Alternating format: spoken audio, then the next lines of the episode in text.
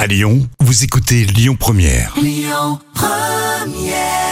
Vacances ou pas, vous écoutez Lyon Première et c'était Zazie. La folle histoire. Pour tout de suite. Alors le projet de cet homme, c'est de ressembler au mari de Barbie à Ken. C'est- C'est ça, Jam C'est effectivement le vrai projet complètement fou de cet Australien de 27 ans, David Cozier. Et je peux vous dire qu'il a déjà bien avancé euh, dans son idée. hein.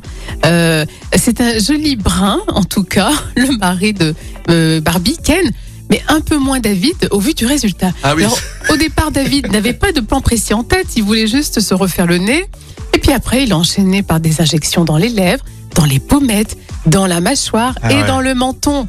Et de fil en aiguille, eh ben, il a changé. Et en trois ans, euh, David a déjà dépensé 70 000 euros en chirurgie esthétique. Ah, ça fait de l'argent, hein Et il a déclaré à la presse qu'il adorait vraiment l'aspect euh, plastique et faux.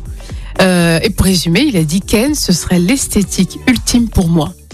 Mais franchement, il est pas beau. Non, Eh ben, tu m'as fait voir les photos. Il est sacrément moche et il ressemble pas du tout à Ken en plus. Non, hein. mais c'est vrai qu'il est addict à ce côté plastique. euh. Bah, c'est vrai que euh, quand tu tombes dans l'engrenage, évidemment, tu veux modifier euh, toute ton, ton apparence. Mais je trouve que c'est pathologique quand même hein, d'en arriver à ce. Ah oui, là, oui. En plus, Voilà, soix- hein. 70 000 balles quand même pour avoir euh, les sous. Ah, complètement. En plus, qui nous dit que le vrai Ken de Marie de Barbie euh, n'a pas eu de chirurgie esthétique. Ben non, non, c'est pour ça en fait. Ça se trouve, c'était une femme avant. Mais ouais, c'est exactement ça.